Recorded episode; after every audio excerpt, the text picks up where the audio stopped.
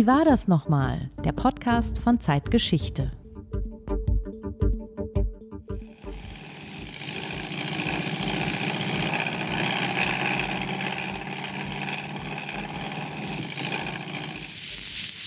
So, nun stehen wir da.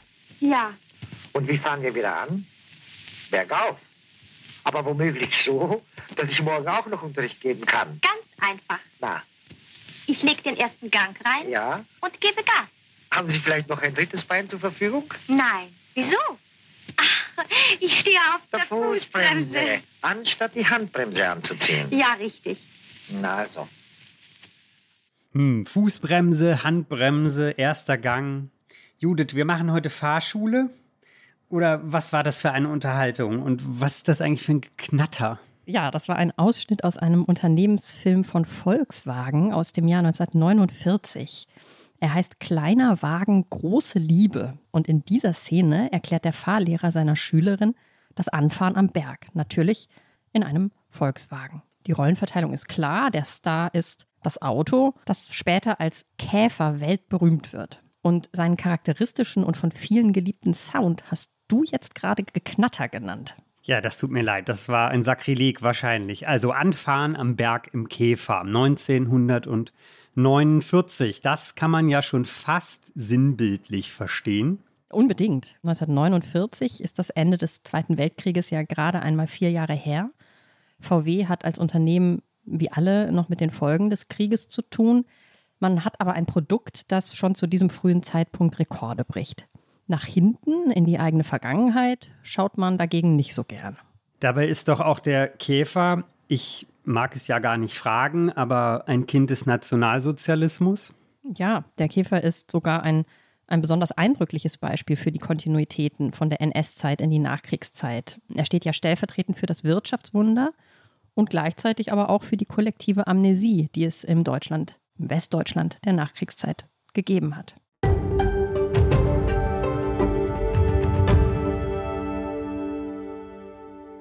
Das ist Wie war das nochmal? Der Podcast von Zeitgeschichte. Heute mit Judith Scholter, Redakteurin von Zeitgeschichte. Und Markus Flor, Redakteur von Zeitgeschichte.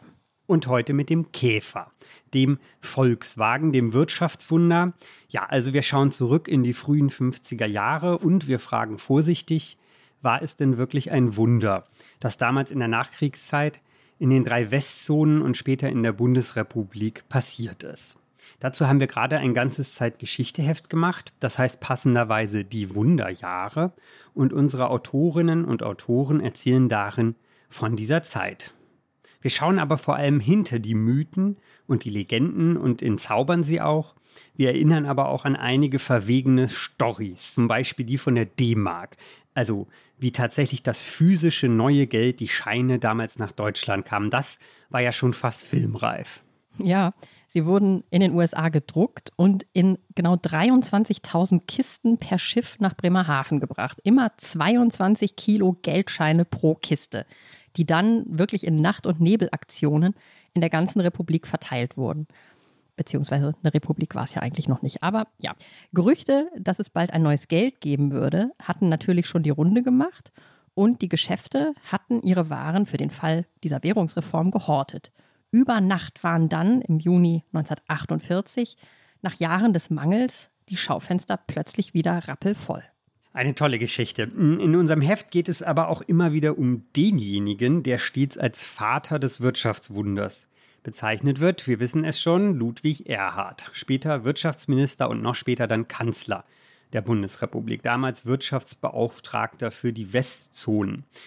Und ob der Aufschwung wirklich ohne ihn nicht denkbar gewesen wäre, wie das ja scheint, das fragen wir uns in unserem Heft. Und wir diskutieren auch die Rolle, die er, Ludwig Erhard, im, da kommt es wieder, Nationalsozialismus gespielt hat. Aber jetzt zurück zu unserem kugeligen Gefährt aus Deutschland, das tatsächlich die Welt erobert hat, der Käfer. Wenn ich ihn mir so anschaue, auch ein wenig aus der Nähe, was wir tun werden, was wir getan haben, du, Judith und ich, dann frage ich mich ja schon, wie der enorme Erfolg dieses Autos zu erklären ist. Und ob dieses Auto, naja, ob es etwas über uns, die Deutschen, erzählt. Also wenn es ein Auto gibt, das das kann, dann würde ich sagen, wohl dieses. Lässt sich also am Erfolg des Käfers vielleicht sogar ergründen, ist in ihm gewissermaßen der Schlüssel verborgen, warum die Bundesrepublik so eine Erfolgsgeschichte hingelegt hat nach 1945. Darüber denken wir beide heute nach und dafür nehmen wir Sie, liebe Hörerinnen, liebe Hörer, mit auf einen Besuch ins Hamburger Automuseum Prototyp. Da waren wir nämlich, Judith und ich. Das liegt ganz hier in der Nähe unseres Zeitverlagshauses in Hamburg in der Hafen City. Und man kann dort eine ganze Reihe von Käfermodellen in voller Größe anschauen. Unter anderem auch einen Volkswagen aus dem Jahr 1939. Nein, Sie hören richtig, 1939. Das ist sozusagen ein Urkäfer mit bewegter Geschichte. Und wir sprechen am Ende der Sendung noch mit Jens Jessen, dem ehemaligen Feuilleton-Chef der Zeit und passioniertem Autofahrer über die Bedeutung des Käfers. Die kulturgeschichtliche vielleicht eher. Und da wird es dann recht bunt. So viel schon mal vorweg. Herr Jessen findet, dass der Käfer im Grunde ein ziemlich schlechtes Auto war. Genau. Um uns aber selbst auf das Thema einzustimmen, haben wir erstmal in der Zeitredaktion herumgefragt, wer eigentlich noch so alles Erinnerungen an den Käfer hat. Ja, und das Ergebnis war schon für mich auch eine Überraschung, denn siehe da, der Käfer krabbelt, rollt mitten unter uns. Los geht es mit der Kollegin Hella Kemper, bekannt auch aus dem Woher weißt du das Podcast. Und danach folgt Raul Löbbert, Chefreporter von Christ und Welt. Mein erstes Auto war ein knallgrüner, ein froschgrüner VW Käfer und verdient habe ich ihn mir mit äh, Fließbandarbeit in der Ostereierfarbenfabrik von Heidmann in Warburg. Kurz vorher hatte ich den niegelnagelneuen roten Käfer meiner Eltern zu Schrott gefahren. Meine Frau und ich haben vor acht Jahren geheiratet und damals dachten wir uns, es ist doch eigentlich eine gute Idee, wenn wir einen Oldtimer mieten. Und zwar genauer gesagt einen Käfer. Ich hatte leider nicht bedacht, dass ich noch nie in meinem Leben zuvor Käfer und auch noch nie Oldtimer gefahren bin und äh, das hatte dann leider zur Folge, dass die Fahrt die schönste und zugleich schlimmste Fahrt meines Lebens gewesen ist. Das hängt auch damit zusammen, dass so ein Käfer irgendwie ganz anders funktioniert als ein Auto heute. Die Gangschaltung alleine. Du hast das Gefühl, als würdest du einen Brotteig rühren. Du weißt nie, wo ist ein Gang, ist er gerade drin, ist er gerade draußen. Es ist ein ständiges Probieren. Und zudem hat so ein Käfer natürlich auch relativ wenig PS, was dazu geführt hat, dass auf der Autobahnauffahrt uns fast ein LKW platt gefahren hat, weil so ein Käfer halt gar nicht zieht. Aber das Schlimmste war eigentlich, dass die Türen auch nicht schlossen und dass mitten auf der Autobahn dann die Fahrradtür mehrfach aufgesprungen ist. Und äh, ich dachte, wir bauen gleich einen riesigen Unfall und werden zu einem Feuerball. Äh, wurden wir dann Gott sei Dank nicht. Also es hat alles gut geklappt. Wir sind gut zur Kirche gekommen. Äh, der Käfer ist dann unbeschadet auch wieder zurückgekommen. Und äh, insgesamt erinnere ich mich immer noch heute gerne daran. Ich werde allerdings nie wieder in meinem Leben Käfer fahren. Ja, also ein Auto mit Tücken scheint der Käfer schon zu sein. Man bekommt ja direkt Angst beim Zuhören. Ja, es gibt aber nicht nur Erinnerungen, der Käfer lebt auch. Die stellvertretende Chefredakteurin von Zeit Online, Leonie Seifert, fährt nämlich ein. Was ist das für ein Auto und wie ist es zu ihr gekommen? Ich fahre ein rotes Käfer Cabrio LS 1302 aus dem Baujahr 1971. Das ist das Jahr, in dem die Käfer noch so runde Scheinwerfer hatten. Und mein Auto ist knallrot und heißt Prinzessin. Meine Mutter hat das Auto mit 18 so getauft. Damals bekam sie das Auto geschenkt von, äh, von ihrem Vater zum Abitur und fuhr dann damit in die große Stadt zum Studieren. Und die Legende sagt, dass sie so auch meinen Vater kennengelernt hat. Äh, sie holte ihn ab zum, zu einem der ersten Dates und äh, das war ein warmer Sommerabend, das Verdeck war runter und damit war es um meinen Vater geschehen. Vielleicht lag es auch eher an meiner Mutter. Auf jeden Fall soll er begeistert gewesen sein. Und dann erinnere ich mich, irgendwann gab es uns, meinen Bruder und mich, äh, und es gibt viele Fotos und auch Erinnerungen, wie wir auf der Rückbank saßen als Kinder. Wir sind äh, mit dem Auto in die Urlaube gefahren, nach Italien äh, und haben Ausflüge gemacht und haben dabei immer ganz laut die Beatles oder vor allem die Beach Boys gehört. Im Winter kam das Auto immer in, in einen Stall oder in irgendwelche Garagen und irgendwann dann eben auch in den Hühnerstall. Und eines Frühjahrs holten meine Eltern es nicht mehr ab. Und ja, Hühner hatten den Winter in und auf dem Auto verbracht, äh, Stroh überall. Irgendwie war das kaputt. Und sie entschieden sich, nicht viel Geld da reinzustecken, sondern es einfach in der Garage zu lassen. Das war ein herber Verlust damals für uns. Ja, und dann nach so 15 Jahren haben sie sich entschieden, das Auto zu verkaufen. Es gab einen Käufer, der sollte am nächsten Morgen kommen.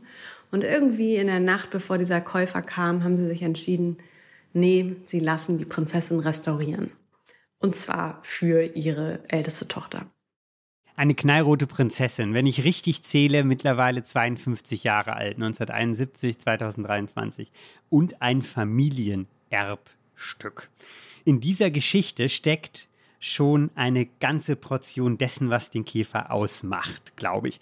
Inklusive der auftauchenden Erinnerung, man habe im Käfer laut Musik gehört, das hört man öfter. Aber es ist ja eigentlich auch klar, die Musik im Käfer muss ja laut gehört werden, denn sonst übertönt sie gar nicht den Motor. Da hast du natürlich recht, Markus. Der Käfer steht auf jeden Fall für deutsche Lebensgeschichten. Er gehört zur Familie und Mann oder auch äh, wir erleben Geschichten und Geschichte mit ihm. Auch dazu noch ein kurzer Eindruck von Leonie. Die Prinzessin und ich sind ziemlich oft in der Werkstatt. Wir sind auch schon ziemlich oft irgendwo liegen geblieben. Ich erinnere mich an Abende, Sommerabende, es wurde dunkel auf der Reeperbahn. Ich konnte nicht mehr starten an der, an der Ampel. Das Licht ging aus, der Abschlepper kam nicht. Aber das Tolle ist bei diesem Auto, es gibt immer unheimlich nette Menschen, die einem helfen, die mich, weiß ich nicht, zur Seite rollen, die mir Starthilfe geben. Und damals eben auf der Reeperbahn kam ein Mann und sagte, ja, haben Sie denn, haben Sie Sicherungen dabei? Und ich schaute völlig irritiert. Damals wusste ich das noch nicht. Es gibt so unter dem Lenkrad einen kleinen Sicherungskasten. Und da brennt halt ab und an einfach mal eine durch. Und wenn man ein Kästchen mit kleinen Sicherungen dabei hat, kann man einfach eine neue reinmachen. Hatte ich auch, wusste ich nicht, im Handschuhfach. Und äh, der half mir die dann da, der steckte die dann da einfach rein und seitdem kann ich das natürlich auch. Und dann fuhr ich wieder. Ja, also immer eine nette, helfende Hand in der Nähe. Jeder fühlt sich irgendwie angezogen von diesem Auto, guckt gerne hin und hilft dann auch, wenn was los ist.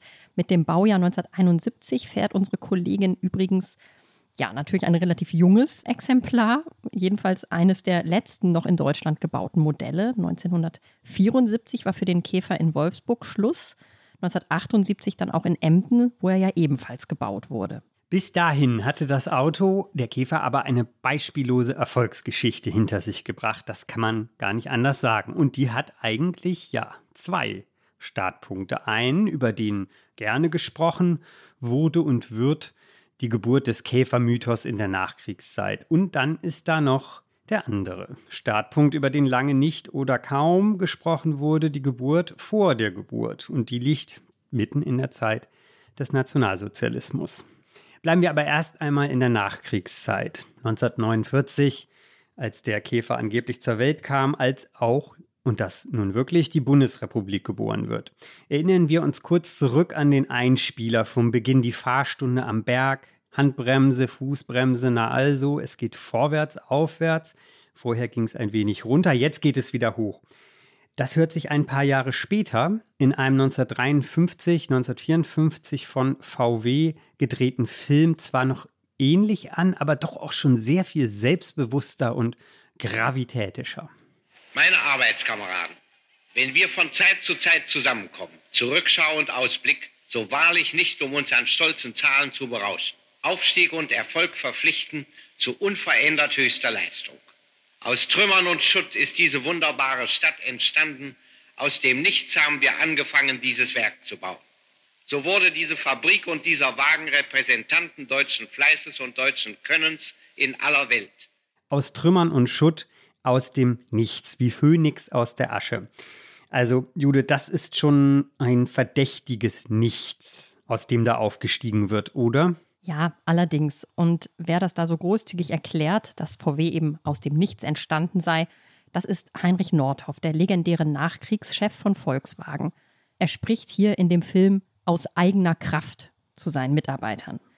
Den Beginn der VW-Produktion datiert er etwas ungenau auf nach dem Krieg. Und in dem von dir angesprochenen Zitat markierte es eben als aus Trümmern und Schutt. Und das tut auch der ganze Film, der übrigens in voller Länge bei YouTube zu finden ist und wirklich ein Zeitdokument ist. VW hat den Film damals für seine Vertriebspartner und auch für die Kinos produziert, knapp anderthalb Stunden lang, zum Teil in Farbe. Den Erzähler gibt Hans Nielsen, der unter anderem die Synchronstimme des Hollywood-Stars Cary Grant war und der den Kinogängern somit auch als Stimme eines Helden bekannt gewesen sein dürfte. Er nimmt die Zuschauer mit auf eine Reise ins VW-Werk, untermalt von der futuristisch vielleicht ein wenig an Metropolis erinnernden Filmmusik, ist man hautnah dabei, wenn der Käfer entsteht und man erfährt, wie im Herzstück der Fabrik alle Rädchen ineinander greifen, um die Zukunft zu gestalten. Ich würde da gern noch mal einen kleinen Ausschnitt einspielen.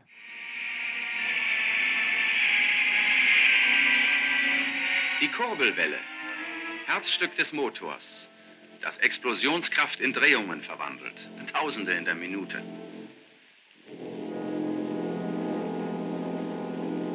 Zunächst als Rohling und nun gedreht und geschliffen.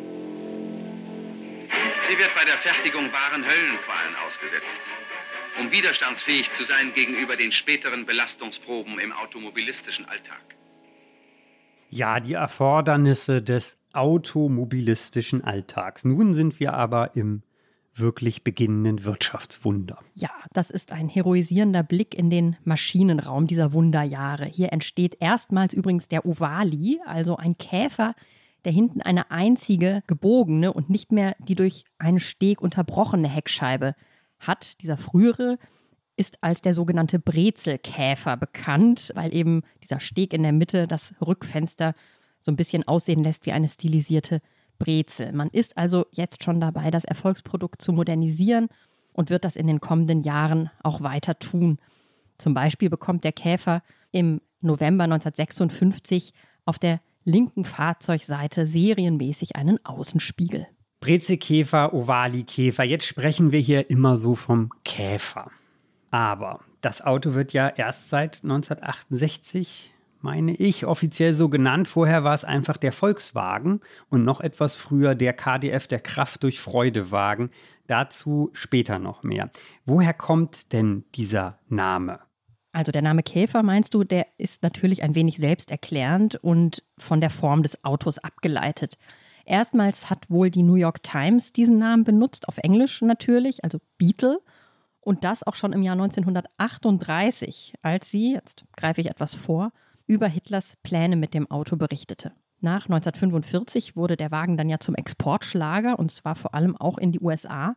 Und man kann sagen, dass der Name dann so eine Art Reimport ist. In den USA schon gebräuchlich wurde er Mitte, Ende der 60er eben auch vom Volkswagen-Konzern für den deutschen Markt und vor allem auch fürs Marketing übernommen. Am 6. Oktober 1951 konnte man in Wolfsburg tatsächlich den 250.000. Käfer, ich sage das jetzt der Einfachheit halber immer so, auch wenn es ja erst Ende der 60er Jahre der offizielle Name wird. Also der 250.000. Käfer rollt vom Band. Kurz nach dem Erscheinen des Films aus eigener Kraft, den wir gehört haben, am 5. August 1955 rollt Käfer Nummer eine Million vom Band. Und zwar in Goldlackierung. Ich denke, der Geist, der hier weht, ist schon eindeutig. Im VW-Werk in Wolfsburg blickt man nicht so sehr nach hinten, sondern nach vorn, eben in die automobilistische Zukunft. Und genau das tun ja auch Millionen von Deutschen. Zuerst nach Krieg, Kapitulation und Katastrophe ging es wohl darum, den Hunger zu stillen, dann sich wieder ein Zuhause zu schaffen. Und nun, etwa zehn Jahre sind ja vergangen seit 1945, nun geht es langsam darum, sich erste Wohlstandsträume zu erfüllen. Zum Beispiel ein eigenes Auto, den Käfer. Stimmt. Der Blick geht nach vorn, nicht zurück. Das haben wir jetzt festgestellt. Das gilt für die Deutschen und das gilt für VW genauso. Der Brezelkäfer und der Ovali boten übrigens auch auf der Straße kaum Sicht im Rückspiegel. Die Fenster waren winzig, wenn man das jetzt mal festhalten kann. Das ist vielleicht wirklich ein wenig sinnbildlich. Es lag sozusagen nicht in der Zeit danach zu fragen, was das eigentlich für Trümmer waren, aus denen diese Zitat, wunderbare Stadt Wolfsburg und dieses Werk entstanden sind. Dabei hätte sich ja genau das, ein Blick zurück, womöglich gelohnt, sage ich ein wenig neunmal klug und wäre hilfreich gewesen. Na, jedenfalls hätte man sehr leicht auch andere Anfangsdaten für den Volkswagen finden können als die in der Nachkriegszeit. Die andere Geburtsstunde, also die zweite, wir hatten es ja schon angekündigt, wie weit müssen wir denn zurückschauen? Ja, auf jeden Fall in die 30er Jahre. Zum Beispiel auf den 17. Januar 1934, als Ferdinand Porsche dem Reichsverkehrsministerium ein Exposé betreffend den Bau eines deutschen Volkswagens überreicht. Oder in den September 1930 noch ein wenig weiter zurück, als der jüdische Konstrukteur Josef Ganz für die Firma Ardi einen Volkswagen vorstellte. Es gab also mehrere Volkswagen und einer davon hatte einen jüdischen Erfinder. Ja, man muss wohl sagen, die Idee, einen solchen Wagen für jeder Mann, weniger für jeder Frau zu der Zeit, also einen Kleinwagen zu bauen, der lag in den 20er Jahren und dann spätestens in den 30er Jahren sozusagen in der Luft. Ganz verschiedene Firmen und Karosseriebauer waren da dran, entwickelten Ideen und einer von ihnen war eben der Konstrukteur Josef Ganz aus Budapest. Er schlug einen Wagen mit Boxermotor im Heck und Pendelachse vor und baute den 1930 auch für die Firma Ardi aus Nürnberg als Prototypen. Und damit gehört Josef Ganz auf jeden Fall zu den Vordenkern auch des VW-Käfer. Ob Ferdinand Porsche dann bewusst bei ihm abgekupfert hat, wie mitunter behauptet wird, das ist nach wie vor umstritten. Tatsächlich verklagt wurde Porsche aber, und zwar noch vor Beginn des Zweiten Weltkriegs, von dem tschechoslowakischen Autobauer Tatra. Da ging es um Patente zur Luftkühlung eines Heckmotors, wie ihn der Käfer ja hatte. Und 1953 und 1955 setzte auch der österreichische Konstrukteur Bela Bareni, der vor allem dafür bekannt ist, dass er eben auch nach dem Krieg für Mercedes-Benz Maßstäbe in der Fahrzeugsicherheit gesetzt hat, der setzte auch gerichtlich seine Ansprüche durch. Und so wurde es gewissermaßen offiziell, dass er Ferdinand Porsche schon in den 20er Jahren die Ideen für den Käfer gezeigt hatte. Moment, die Idee des Volkswagens war von zwei österreich-ungarischen Konstrukteuren abgekupfert, dann geklaut durch Ferdinand Porsche, den ich jetzt als Autoleihe, ich oute mich mal, ja erst einmal mit einem anderen Auto in Verbindung bringe, Porsche. Wir sprechen aber über den Volkswagen, den VW-Käfer. Wie genau ist der denn jetzt entstanden? Naja, also die Firmen Porsche und VW, beziehungsweise die Familien Porsche und Pirch sind ja noch heute aufs engste miteinander verbandelt. Und zu deiner anderen Frage, ich vermag nicht zu entscheiden, inwieweit Ferdinand Porsche nun wirklich abgekupfert hat oder er sich nur hat inspirieren lassen. Die Ideen lagen wohl in der Luft und Porsche war ein erfolgreicher Konstrukteur, der konnte schon auch selbst was. Das wäre jetzt, glaube ich, ein bisschen absurd, das zu bestreiten. Und er hat dann aber eben mit staatlichem Rückenwind, das ist das, worum es uns heute eigentlich geht. Er hat in Zusammenarbeit mit den Nationalsozialisten dann den Volkswagen, den VW, wie wir ihn kennen, entscheidend vorangetrieben. Andere hatten dann gar keine Chance mehr darauf, in dieses Wettrennen um den Kleinwagen für alle einzusteigen und schon gar nicht ein jüdischer Entwickler wie Josef Ganz. Denn, das müssen wir jetzt hier festhalten, es ist Hitler, der schon direkt nach seiner Machtübernahme im Jahr 1933 die Volksmotorisierung fordert. Das zeigt zum Beispiel ein Besuch auf der Automesse im Februar. Hitler fordert, Zitat, die Inangriffnahme und Durchführung eines großzügigen Straßenbauplanes, Zitat Ende, sowie ein günstiges Auto für die breite Masse, das nicht mehr als 1000 Reichsmark kosten soll. Und diese 1000 Reichsmark bleiben dann übrigens auch in den Folgejahren immer die Schallmauer, die von oben sozusagen vorgegeben ist als höchster Preis, den man für das Auto verlangen darf. Schon im Frühjahr 1933 treffen sich eben auch Hitler und Porsche dann zum ersten Mal. Porsche macht offenbar Eindruck, denn er bekommt den Auftrag, dem Reichsverkehrsministerium einen Plan für den Volkswagen zu unterbreiten. Und spätestens von da an spielt Ferdinand Porsche dann wirklich eine entscheidende Rolle bei der Entwicklung des Volkswagens, des späteren Käfers. Wie eben angedeutet, es ist jetzt eben kein Wettbewerb mehr zwischen den besten Autobauern, den besten Entwicklern, Konstrukteuren, sondern eine Entscheidung von oben, der dieses Auto im Grunde dann seine Entstehung verdankt. Der NS-Staat hat entschieden, wer den Volkswagen entwickeln soll, wohin das Geld für diese Entwicklung fließt. Noch, zu diesem Zeitpunkt allerdings noch nicht, wer den Wagen danach, also nach der Entwicklung, dann auch wirklich bauen soll. Das ist noch so ein bisschen offen. Hm. Und wie geht's weiter? Wer kommt für die Produktion eines solchen Autos denn damals überhaupt in Frage? Also, wie geht's weiter? Am 22. Juni 1934 unterschreibt Porsche einen Vertrag mit dem Reichsverband der deutschen Automobilindustrie über die Lieferung des ersten Prototyps innerhalb von zehn Monaten. Dafür bekommt er 200.000 Reichsmark. Und für die spätere Serienfertigung kommen eigentlich die großen Werke in Betracht. Die Adlerwerke in Frankfurt, die Auto Union bei Chemnitz, Daimler-Benz oder auch Opel in Rüsselsheim. Die alle sind im Gespräch. Den Zeitplan reißt Porsche allerdings dann gleich schon mal. Der erste Prototyp kommt erst im Juli 1935, zusammengeschraubt übrigens noch in seiner Privatgarage in Stuttgart. Und erst im Juli 1936 bekommt Hitler dann wirklich einen Volkswagen zu sehen auf dem Obersalzberg. Und ungefähr zur gleichen Zeit endet dann die Zusammenarbeit von Porsche mit dem Reichsverband der Automobilindustrie, der deutschen Automobilindustrie, also eben dem Verband, in dem Daimler oder Adler vertreten sind. Jetzt geht das Projekt Volkswagen also wirklich ganz in staatliche Hand über. Ja, und dann kann man noch ein paar nette Sachen erzählen. Es werden dann mit den bislang gebauten drei Prototypen Testfahrten gemacht. Sage und schreibe dreimal 50.000 Kilometer über Berg und Tal im Schwarzwald und den Rest auch über Autobahnen, um zu überprüfen, ob und wie lange die Autos Vollgas fahren können. Später heißt es ja immer, er läuft und läuft und läuft. Ja, wie machten sich die drei Prototypen denn tatsächlich? Ja, gar nicht so schlecht, ne? Also 50.000 Kilometer, das ist natürlich wirklich eine Hausnummer für so drei, ja, zusammengeschraubte Autos. Bei Fahrzeug Nummer 1 bricht allerdings bei Kilometer 46.929,4 ein Teil des Zylinders. So, man baut dann den Motor aus Wagen 2, der zuvor ja schon 50.000 Kilometer gelaufen war, in diesen ersten Wagen ein, damit der die Marke auch noch knacken kann. Und das war dann tatsächlich am 18. Dezember 1936 soweit und bei Wagen Nummer 3 am 19. Dezember. Die Fahrer haben sich für diesen Test immer abgewechselt. Es waren immer zwei pro Auto. Und der abschließende Bericht hielt fest, dass, Zitat, zwar eine Anzahl von Schäden vorgekommen und Mängel aufgedeckt wurden, die seien allerdings alle nicht grundsätzlicher Natur und voraussichtlich ohne technisch größere Schwierigkeiten beherrschbar. Also das war schon ein erfolgreicher Test. Also es sollen dann erstmal 30 weitere Wagen gebaut werden und am Abend des 16. Februar 1937, kurz vor Eröffnung der jährlichen Automobilausstellung, verkündet Hitler dann, dass jetzt die Deutsche Arbeitsfront unter Robert Ley für die künftige Fertigung der Wagen verantwortlich sei.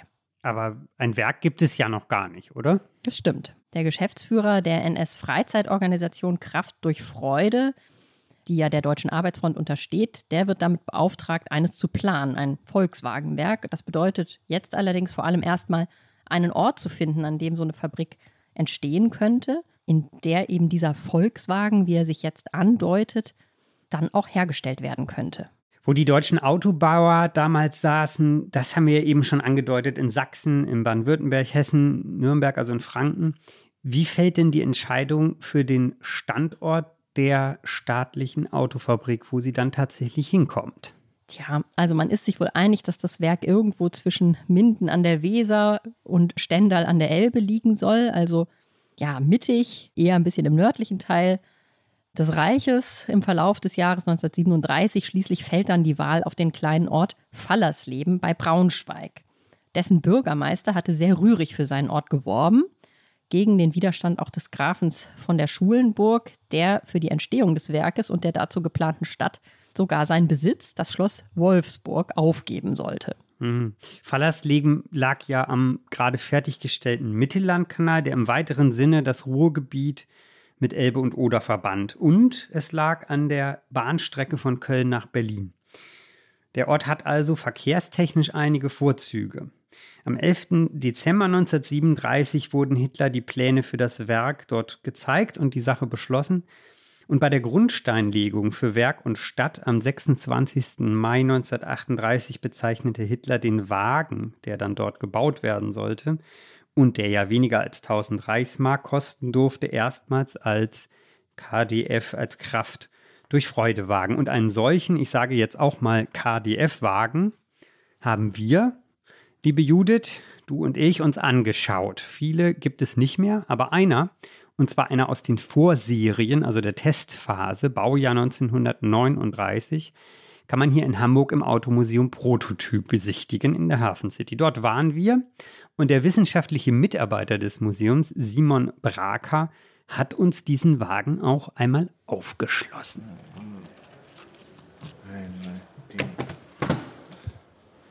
Wir sehen, wie wenig Auto es eigentlich braucht für ein Auto. Da ist nichts anderes drin als das, was man wirklich braucht. Tachometer, Lenkrad, Schaltung, Licht, Schalter, Winkerhebel, drei Pedale. Ganz schön, das Gaspedal ist noch ein sogenanntes Rollenpedal. Damit halt der Kontakt zum Fuß immer gewährleistet ist, ist da so eine kleine Rolle, die sich dann eben am Schuh abrollt. Ja, und dann vor allen Dingen auch ganz spannend beim Käfer natürlich auch Lüftung und Heizung, zwei Regler, die man immer ganz gut bedienen musste, damit halt vor allen Dingen im Winter die vom Motor erwärmte Luft durchs Zentralrohr dann eben in den Innenraum gelangen konnte, um einem dann eine wohlige Atmosphäre zu bereiten.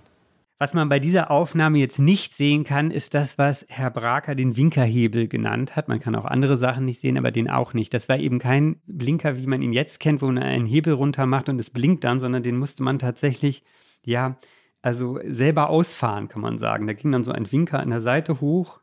Dann sah man von hinten, dass man nach links oder nach rechts abbiegen möchte. Ein etwas seltsames Blinken, aber so wurde eben geblinkt.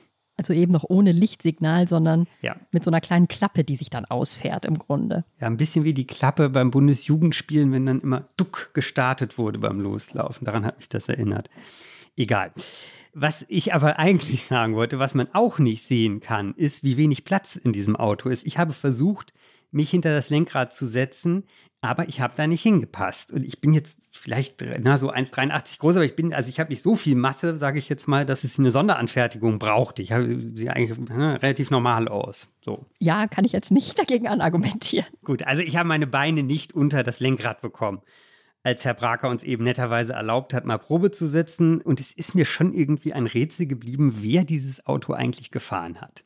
Ja, wer das Auto gefahren hat, das hat uns Herr Braker ja sogar erzählt. Das war tatsächlich Ferry Porsche, also der Sohn von Ferdinand Porsche. Auf den war das zugelassen. Bei mir ging das allerdings. Also ich konnte mich tatsächlich reinsetzen. Meine Beine haben irgendwie unter das Lenkrad gepasst. Ich fand tatsächlich den Geruch in dem Auto wirklich besonders. Also ja, man riecht, dass das ein richtig altes Auto ist. Es roch immer noch nach irgendwie Benzin und Öl, obwohl ja schon lange gar kein Benzin mehr im Tank war und der Wagen ja schon seit Jahren da in der Ausstellung steht.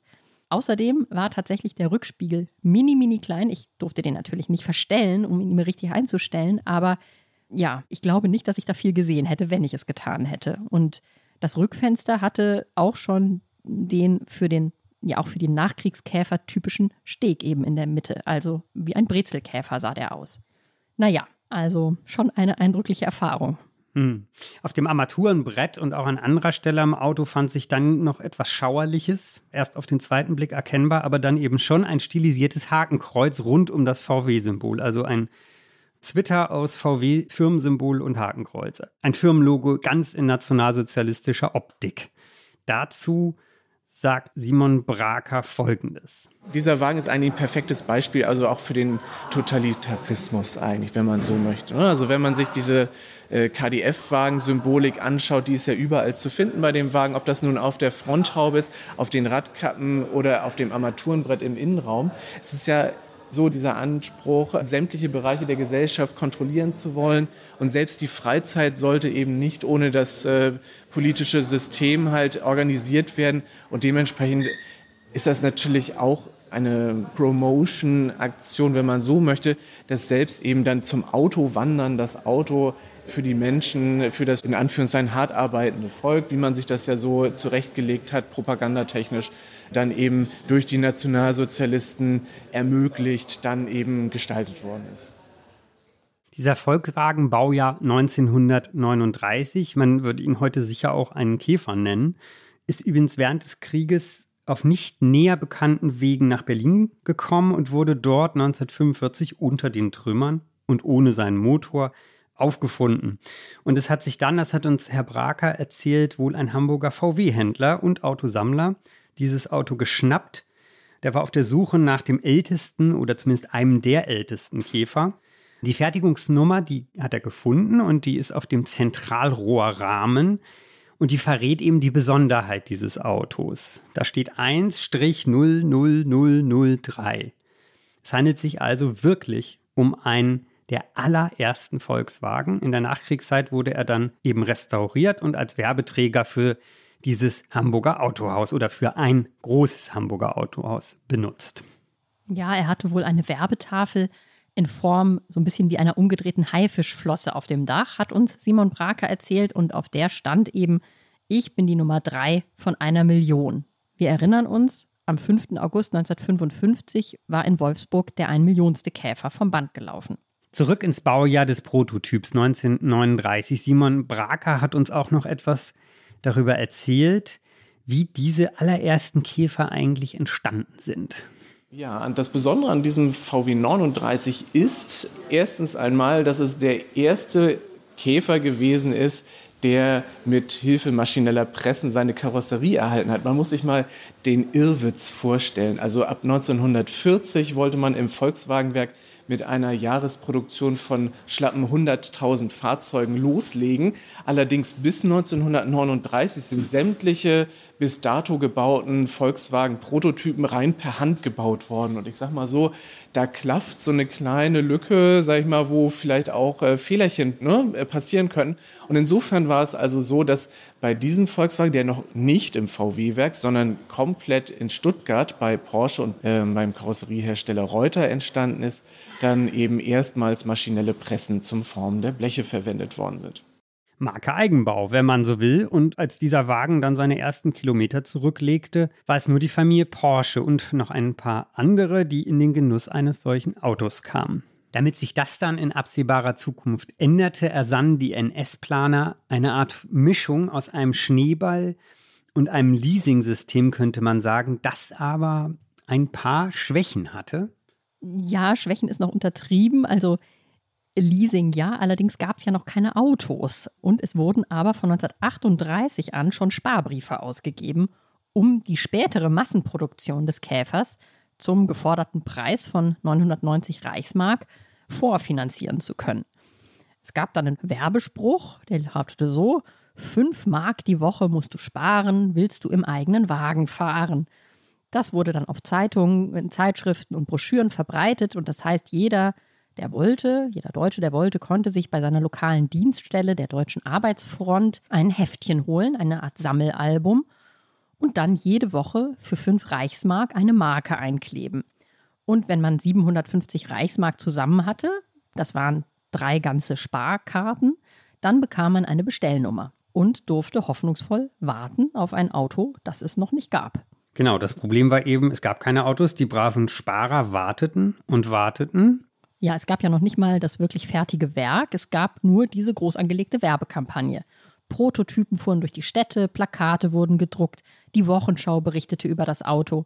Bis zum Beginn des Krieges im September 1939 begannen mehr als 270.000 Menschen auf diese Weise auf einen Volkswagen zu sparen.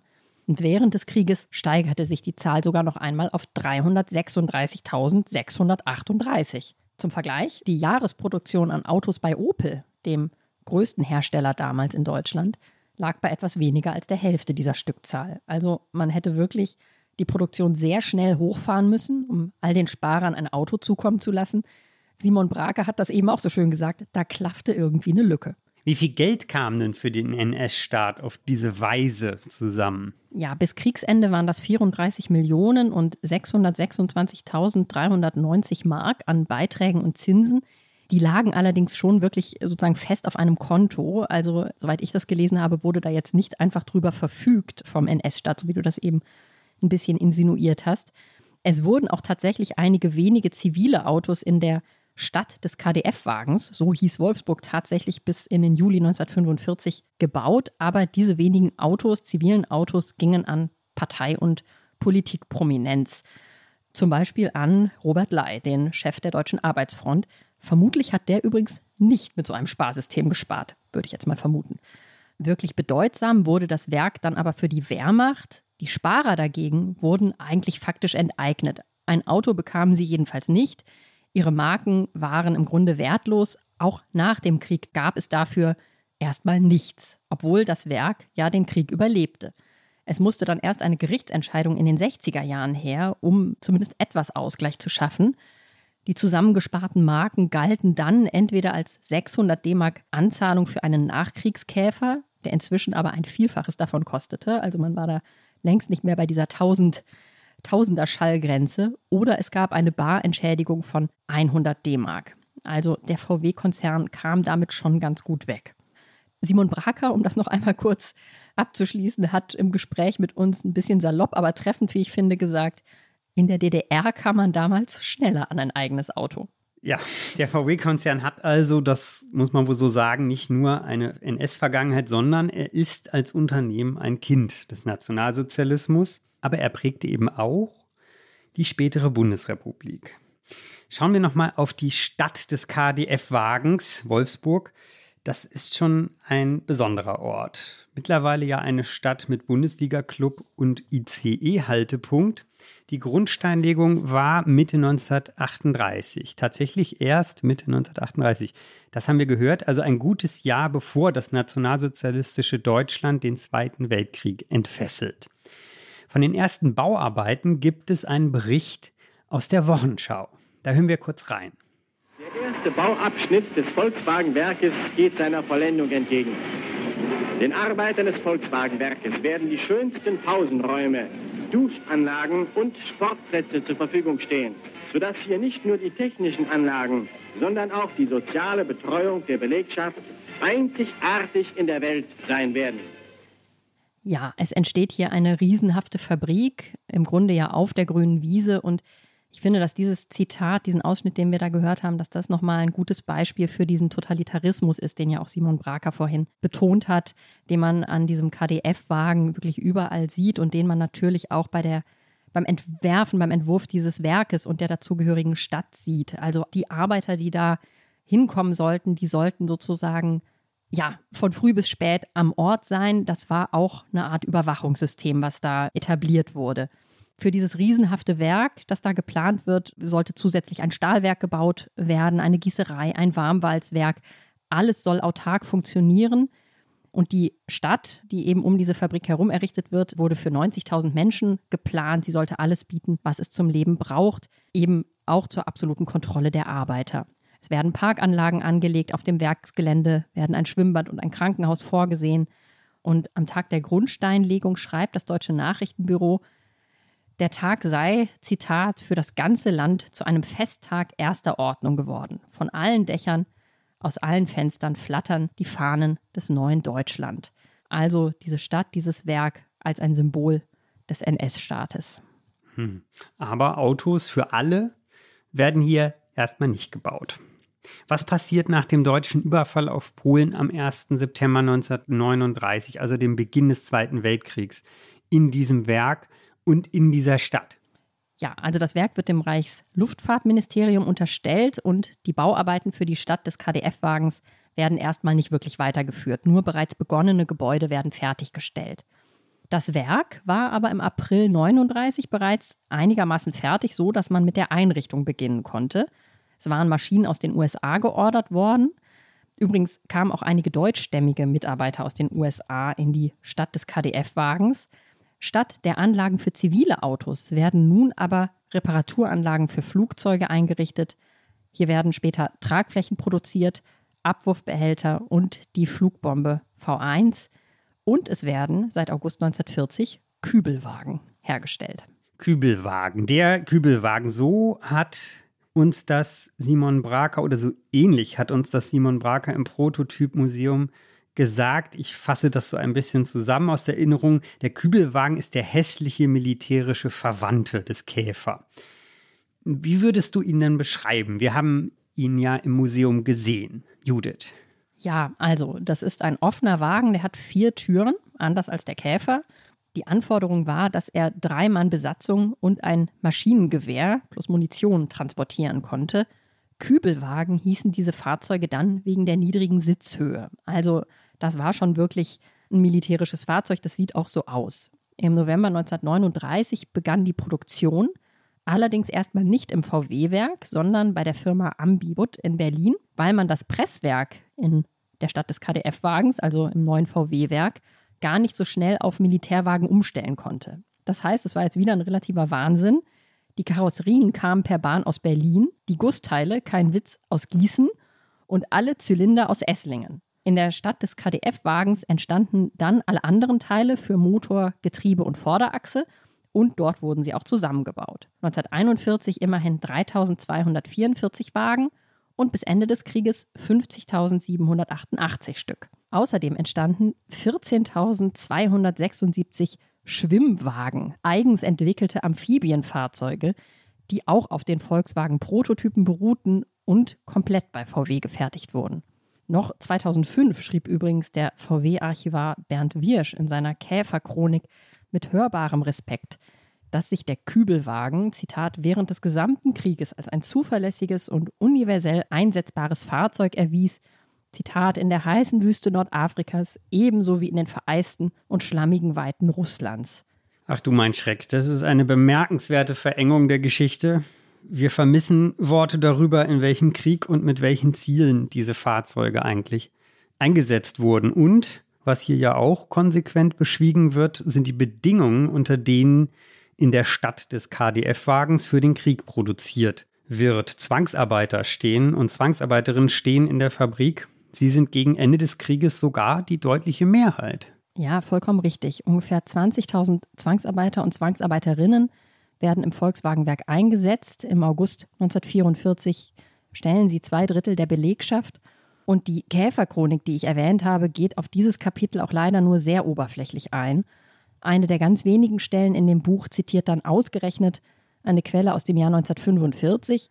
Im April 1945, als die Amerikaner nämlich das Werk befreien, organisieren sich die zur Zwangsarbeit eingesetzten Kriegsgefangenen und einer von ihnen, ein Niederländer, notiert, dass, Zitat, die Russen, also verallgemeinert alle osteuropäischen Zwangsarbeiter, Zitat, sich noch an ihre Freiheit gewöhnen müssten und anfingen zu plündern. Dass eine Käferchronik, immerhin, wie gesagt, aus dem Jahr 2005, Zwangsarbeit bei VW vor allem ja, im Zuge dieser Quelle und im Zuge von angeblichen Plünderungen nennt, das hat mich schon erschüttert. In Wolfsburg gibt es ja immerhin schon seit Ende der 90er Jahre eine von VW initiierte Erinnerungsstätte mit Dauerausstellung zu dem Thema. Also zumindest hier ist ein gewisses historisches Bewusstsein vorhanden und ein Wille, sich der Geschichte zu stellen. Es ist zwar vielleicht ein verständlicher Reflex, die Geschichte des Käfers in die Nachkriegszeit zu verlegen, aber das ist eben nur die halbe Wahrheit. Trotzdem ist ja auch richtig, der Volkswagen, später Käfer, also das, ich sage jetzt mal Zivilauto, das Auto für den Verbraucher, das ist vor 1945 eben nicht auf den Straßen unterwegs, mit der Ausnahme dieser Prototypen. Aus dem Nichts kam er eben aber auch nicht.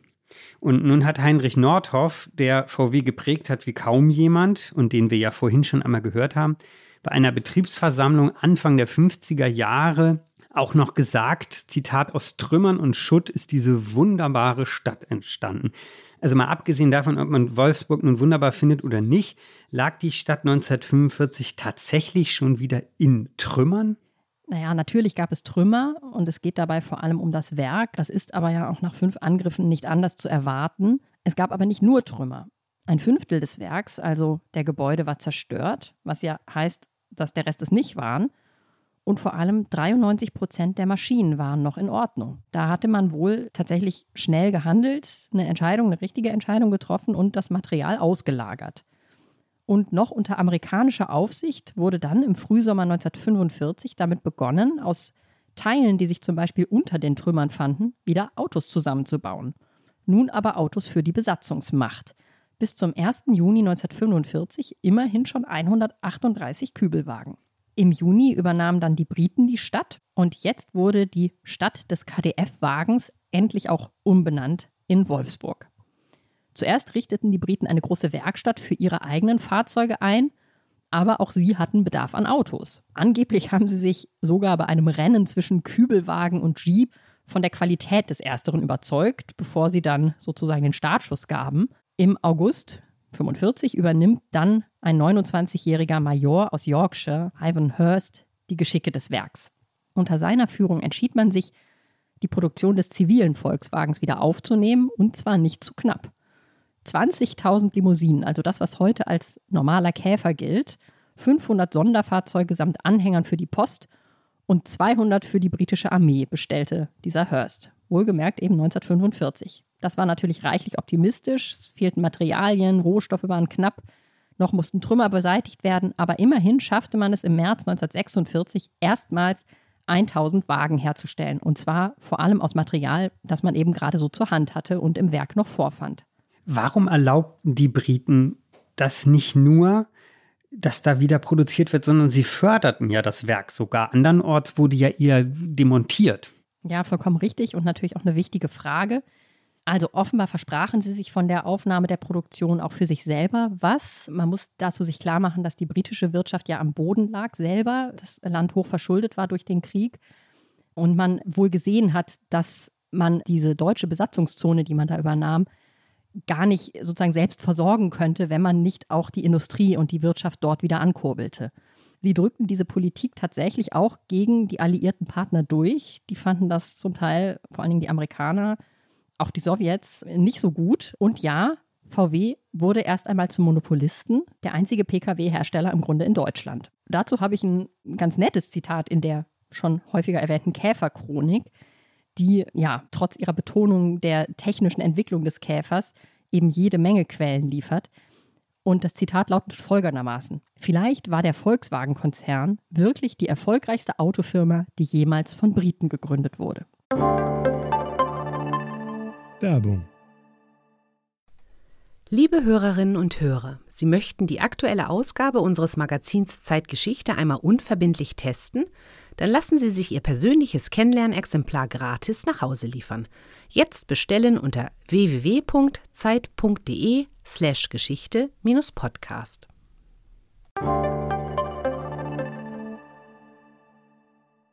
Das wäre dann doch eigentlich die dritte, ganz eigene, aber durchaus plausible Gründungsgeschichte, der dritte Geburtstag. Die haben wir am Anfang ja gar nicht aufgezählt. VW, die erfolgreichste britische Autofirma aller Zeiten. Naja, ein kleines Bonbon. Nun sind wir wieder in den Jahren, aus denen die VW-Filme stammen, in die wir reingehört haben am Anfang, in die Zeit unseres Zeitgeschichteheftes, auch die Wunderjahre. Und wir werfen noch einen Blick auf den Mann, ich wollte eben schon dahin, von dem wir schon das ein oder andere Mal geraunt haben. Heinrich Nordhoff, der legendäre VW-Chef der Anfangsjahre. Was müssen wir denn über diesen Nordhoff wissen, Judith? Ja, Nordhoff war studierter Maschinenbauer, der während des Krieges bei Opel Karriere gemacht hatte. Da war er Vorstandsmitglied, leitete eines der Opel-Werke. Und genau aus dem Grund musste er auch nach 1945 zunächst mal seinen Posten räumen. Die Amerikaner fanden das nicht so lustig, sozusagen, dass da jemand so verstrickt gewesen ist. Zwei Jahre später wurde er dann aber im Spruchkammerverfahren entlastet. Und genau in diesem Jahr, 1947, suchte Major Hurst einen technischen Leiter für Volkswagen, schließlich auch einen Chef. VW sollte nämlich irgendwann wieder in deutsche Hände übergehen und da fand er Nordhoff. Hurst hatte mit seiner Vergangenheit nicht so viele Probleme. Und Nordhoff, ja, erkannte die Gelegenheit. Das kann man nicht anders sagen. Er erkannte, wie günstig die Bedingungen waren. VW hatte ein im Grunde modernes Werk. Die Maschinen waren zu einem großen Teil noch da. Wir hatten das gehört. Man hatte Erfahrung in der Produktion und man hatte keine Konkurrenz. Nur zum Vergleich, Ford produzierte 1948 ganze 571 Stück vom Taunus und als dann 1950 der Koreakrieg beginnt, steigen auch noch die ausländischen VW-Konkurrenten auf die Produktion von Rüstungsgütern um, was VW nicht tut. Ja, also da beginnt im Grunde diese Erfolgsgeschichte. Die Zahlen der folgenden Jahre sprechen für sich. Unser Autor Andreas Molitor hat sie für sein Stück zu VW in unserem Heft zusammengetragen. Die Beschäftigtenzahl bei VW steigt zwischen 1950 und 60 von knapp 15.000 auf mehr als 58.000. Die Fahrzeugproduktion geht in diesem Zeitraum von 90.000 auf fast 866.000 Autos hoch und schon im Jahr 1950 geht jeder dritte VW ins Ausland. Am 5. August 1955, zum dritten Mal diese Zahl, läuft schon der ein Millionste Volkswagen vom Band. Zum vierten Mal die Zahl eine Million Käfer.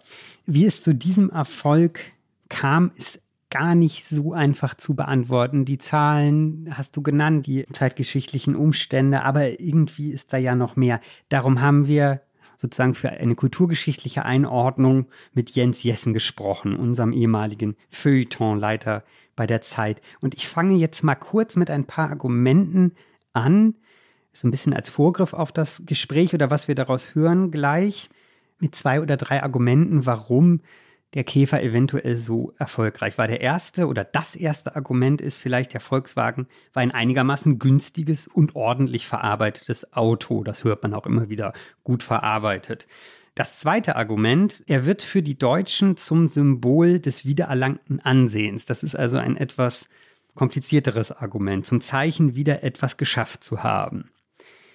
Wer Ende der 50er Jahre zum Beispiel dann mit seinem Käfer nach Italien fuhr, der war also gewissermaßen im neuen, im Nachkriegsdeutschland angekommen. Es war auch eine Art und Weise, über die drückende Erinnerung an den Krieg hinwegzukommen, womöglich, und womöglich eben auch über die eigene Schuld, also sie auch zu verdrängen. Die böse Ironie an dieser Geschichte ist allerdings, dass die Deutschen da eben mit einem Auto über den Brenner rollten, das seine Wurzeln tief im Nationalsozialismus hatte. Ja, mir kommt da noch ein Gedanke, den Simon Braker im Automuseum Prototyp erwähnt hat. Der VW war gewissermaßen einfach da und man konnte ihn auch ganz problemlos weiterentwickeln. Im Automuseum gibt es sozusagen so einen Wagen aus der ganz frühen Nachkriegszeit und an dessen Beispiel hat Braker uns das erklärt. Das würde ich gern nochmal einspielen. Hier direkt neben dem VW 39 steht ein 1951er Polizeikäfer und das Besondere an diesem Käfer ist, dass es ein Cabriolet ist, beziehungsweise Offiziell müsste man wohl von einem OTP sprechen, offener Transporter Polizei. Und das Besondere bei diesen OTPs war, sie brauchten vier Türen. Und da sind wir eigentlich auch schon bei der Lösung, warum es ein Cabriolet ist. Wie kriegt man am einfachsten aus einem zweitürigen Käfer ein viertüriges Fahrzeug? Man säbelt das Dach ab, entfernt Seitenkarosserieteile, baut die B-Säule weiter vorne wieder ein, hat eine kleinere Vordertür, aber dadurch den Platz pro Seite für eine hintere Tür, ohne das Fahrgestell anfassen zu müssen. Das Tolle beim Volkswagen ist nämlich, das Fahrgestell ist in sich stabil. Das heißt, man könnte einen Käfer auch komplett ohne Karosserie fahren. Man müsste einfach nur das Lenkrad äh, mitsamt Lenksäule festhalten. Ähm, und dann, also war es insofern, sage ich mal, relativ leicht, dann eben eine neue Karosserie wieder zu fixieren, beziehungsweise eben die Karosserie zu modifizieren.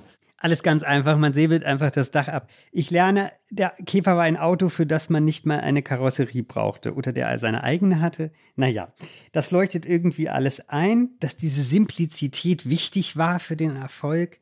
Aber auf der anderen Seite fehlt da doch irgendwas, glaube ich, neben dem Technischen. Da hat auch Jens Jessen etwas zu erzählt, unser ehemaliger Feuilleton-Chef. Und jetzt möchte ich aber was aus dem Gespräch einspielen über den Erfolg des Käfers. Erst einmal haben wir ihn nämlich gefragt, ob er selbst den Käfer ganz persönlich für ein gutes Auto hält. Nein, natürlich ganz sicher nicht. Es war schon ganz am Anfang ein Auto, was etwas äh, technologisch hinterhergehinkt hat aber namentlich in den ab, ab Mitte der 60er Jahre war es vollständig veraltet. Und ich habe ganz lebhafte Erinnerungen daran. Eben wir hatten auch oder haben gelegentlich den äh, VW Käfer äh, unserer Großmutter benutzt und der war natürlich besser und äh, zumindest zuverlässiger als der alte Lloyd, bei dem gelegentlich auch mal der Schalthebel abbrach, was ja so ein Auto unfahrbar macht. Also das gab es beim VW Käfer nicht, aber er war im, äh, natürlich untermotorisiert, wahnsinnig laut, hatte sehr große Außenabmessungen verglichen mit dem Innenraum. Und im, als wir dann äh, gelegentlich mal im, mit einem Fiat 1100 oder dem etwas späteren 124er, lange gebaut, so ein typisches Kastenauto, zwei Schuhkartons aufeinander fuhren, da waren wir entsetzt. Der war außen viel kleiner, innen doppelt so groß, hatte eine fabelhafte Straßenlage, man musste ihn nicht um die Kurven rumprügeln. Der Motor schnurrte leise und eben angenehm und war eben auch verglichen mit dem VW Käfer unendlich viel weniger reparaturanfällig. Das war der Käfer zu seiner Zeit überhaupt nicht. Und typisch war, dass eben nach ein paar zehntausend Kilometern ein Ventilschaden auftrat. Ich habe es noch heute im Ohr. Das wussten alle und das musste man bei Zeiten diagnostizieren und dann rasch in die Werkstatt untermotorisiert, laut, ständig in der Werkstatt. Laut Jens Jessen ist der Käfer also das glatte Gegenteil von er läuft und läuft und läuft, wie es in der Werbung immer hieß. Das war also reine PR.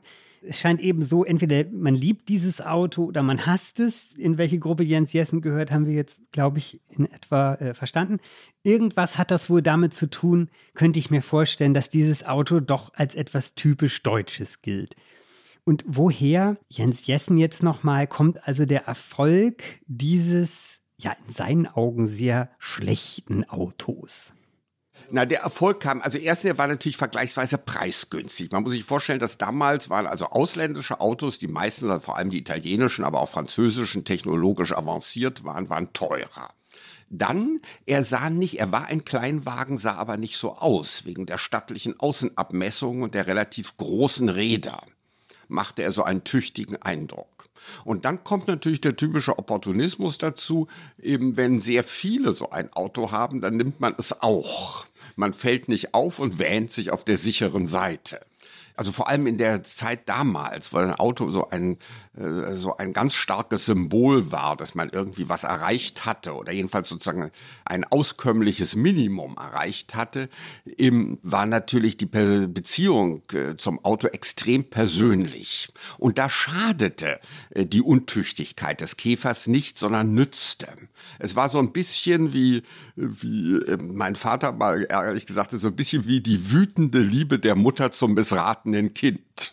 Also man hat ihn umso, umso untüchtiger er war und umso schwächer seine Performance auf der Autobahn in, und je stärker man im Winter fror, eben desto größer war die Liebe, weil es war eben so ein untüchtiges eben Auto, was einem am Herz, äh, ans Herz gewachsen war und das man sich kümmern musste.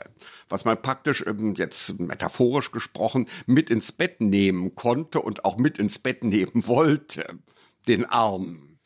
Der arme Käfer, das beseelte Stück Blech mit den treuen Augen, den man am liebsten ins Bett mitnimmt. Zu dieser Analyse passen auf wundersame Weise ja auch die Geschichten und Anekdoten über Käfer, die Charakter haben, Willen, eine Seele, ein Mitglied der Familie sind oder ganz einfach, dass fast jede deutsche Familie eine Käfergeschichte zu erzählen hat oder mehrere.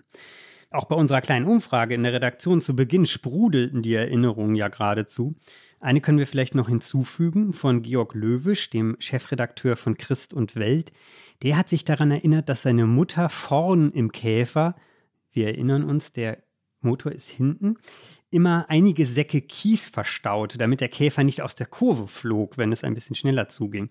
Ihr Käfer hieß übrigens Pünktchen und der seiner Tante Oskar. Käfer haben also sehr oft Namen, eben als Familienmitglieder. Gab es denn in eurer Familie auch einen Käfer, Judith? Ja, in meiner Familie gab es auch Käfer und die hießen alle Eugen. Obwohl ich sie selbst nicht gekannt hatte und nicht mal ein Foto vor Augen habe, sehe ich sie irgendwie lebhaft vor mir. Auf jeden Fall gehören sie zur Familienerzählung. Wie ist es bei dir, Markus? Ja, meine Eltern haben zwei Käfer gehabt. Ich habe nachgefragt. Und auf diese Nachfrage hin wussten meine Eltern nur die Farben und das Jahr des Kaufes. Zu berichten, Namen gab es nicht. Und als meine Eltern sich kennengelernt haben, das ist eine etwas stärkere emotionale Bindung an ein Fortbewegungsmittel. Da ist mein Vater mit der Vespa gefahren von Hannover nach Bonn. Naja, zusammenfassend würde ich Jens Jessens Fazit unterstreichen, das er in unserem Gespräch noch gezogen hat. Karg, aber ehrlich. Karg, aber ehrlich. Ein Wagen als moralische Leitplanke. Das hat doch was. Ein solide verarbeitetes, aber vollkommen unaufregendes Auto.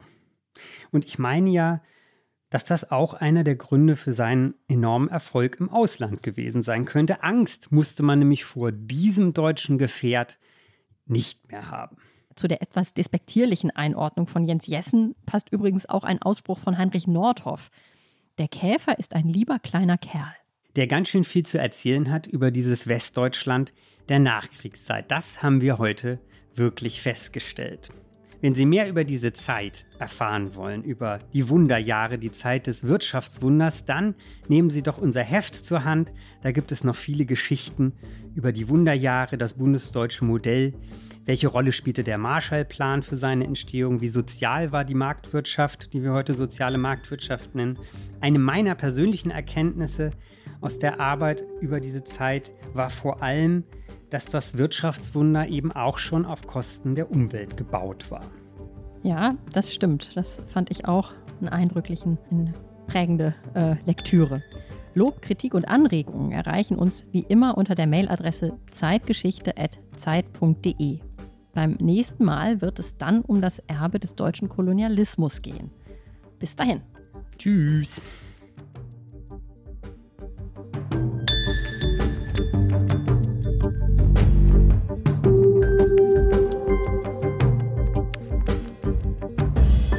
Wie war das nochmal?